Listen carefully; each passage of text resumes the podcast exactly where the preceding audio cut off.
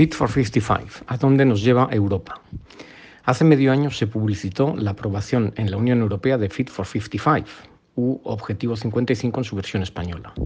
Se trata de una propuesta de modificaciones legislativas que pretende que la Unión Europea esté preparada para conseguir los objetivos marcados por la llamada Legislación Europea sobre el Clima, Reglamento UE 2021-1119 reducir al menos en un 55% las emisiones netas de gases de efecto invernadero de aquí a 2030 con respecto a 1990 y convertirse en un continente climáticamente neutro de aquí a 2050.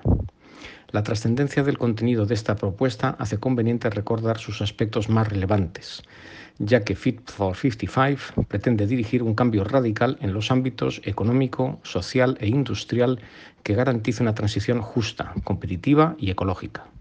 No cabe duda de que si se aplican estas modificaciones legislativas, los cambios serán amplios y profundos y se espera que positivos para, en primer lugar, la innovación, la inversión y el empleo. En segundo lugar, reducir desigualdades entre quienes pueden permitirse tecnologías limpias y modernas basadas en energías renovables y quienes no tienen alternativa a las antiguas y contaminantes. Y en tercer lugar, proteger los derechos de las generaciones futuras. Fit for 55 concreta algunos aspectos del Pacto Verde Europeo de 2019, fundamentalmente la consecución de la neutralidad climática y de una energía limpia, fiable y asequible.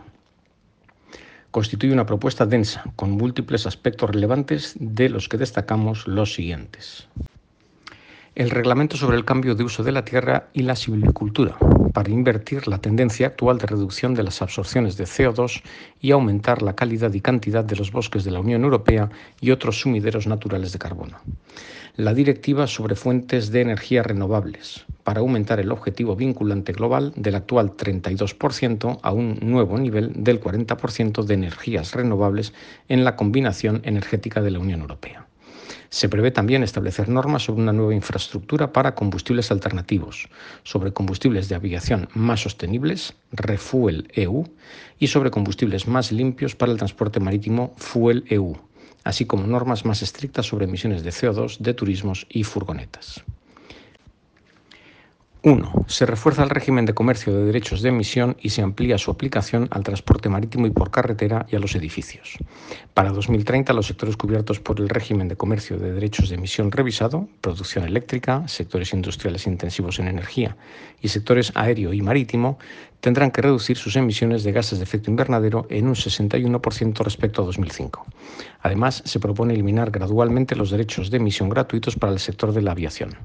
El transporte por carretera y los edificios tendrán un sistema separado. 2. Muy relevante es la previsión de un mecanismo de ajuste en frontera de las emisiones de carbono, que persigue prevenir la transferencia de la producción de la Unión Europea a otros países en los que los objetivos de reducción de emisiones sean menos ambiciosos. Este mecanismo de introducción gradual fijará un precio sobre las importaciones de un número limitado de mercancías en función de su contenido de carbono y debe garantizar que los productos nacionales y los importados paguen el mismo precio por el carbono y que, por tanto, sean no discriminatorios y compatibles con las normas de la Organización Mundial del Comercio y otras obligaciones internacionales de la Unión Europea. 3. Se actualizan y revisan varias normas, entre otras las siguientes la Directiva sobre Fiscalidad de la Energía, para armonizar los tipos impositivos mínimos para los combustibles de calefacción y transporte, mitigando el impacto social, eliminando exenciones y otros incentivos para el uso de combustibles fósiles y fomentando la adopción de combustibles limpios.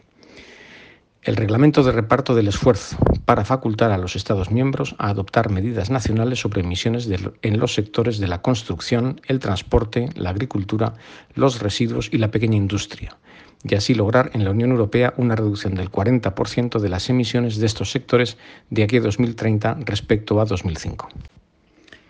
4. Para facilitar la aplicación de estas propuestas se prevé como medidas de apoyo la utilización de ingresos, en particular a través del nuevo Fondo Social para el Clima y de unos fondos de modernización e innovación mejorados, además del presupuesto a largo plazo de la Unión Europea y el plan de recuperación de la UE Next Generation EU. 5. Para concluir esta breve referencia al contenido de esta propuesta, destacamos el reconocimiento de tres hechos relevantes. Se reconoce que la acción de la Unión Europea por sí sola no es suficiente para conseguir una lucha eficaz contra el cambio climático. Se explicita que la Unión Europea sigue plenamente comprometida con el orden mundial multilateral y se hace un llamamiento a los socios de todo el mundo para que colaboren. Se reconoce que la educación y la formación son fundamentales para impulsar la concienciación e impulsar las capacidades para la economía verde se reconoce que las crisis climática y de biodiversidad no pueden tratarse por separado, por lo que deben resolverse conjuntamente.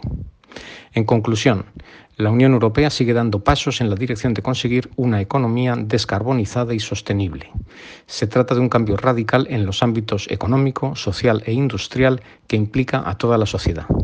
Pese a la dificultad del objetivo, hay que pensar que se trata de un camino sin retorno. Es preciso adaptarse.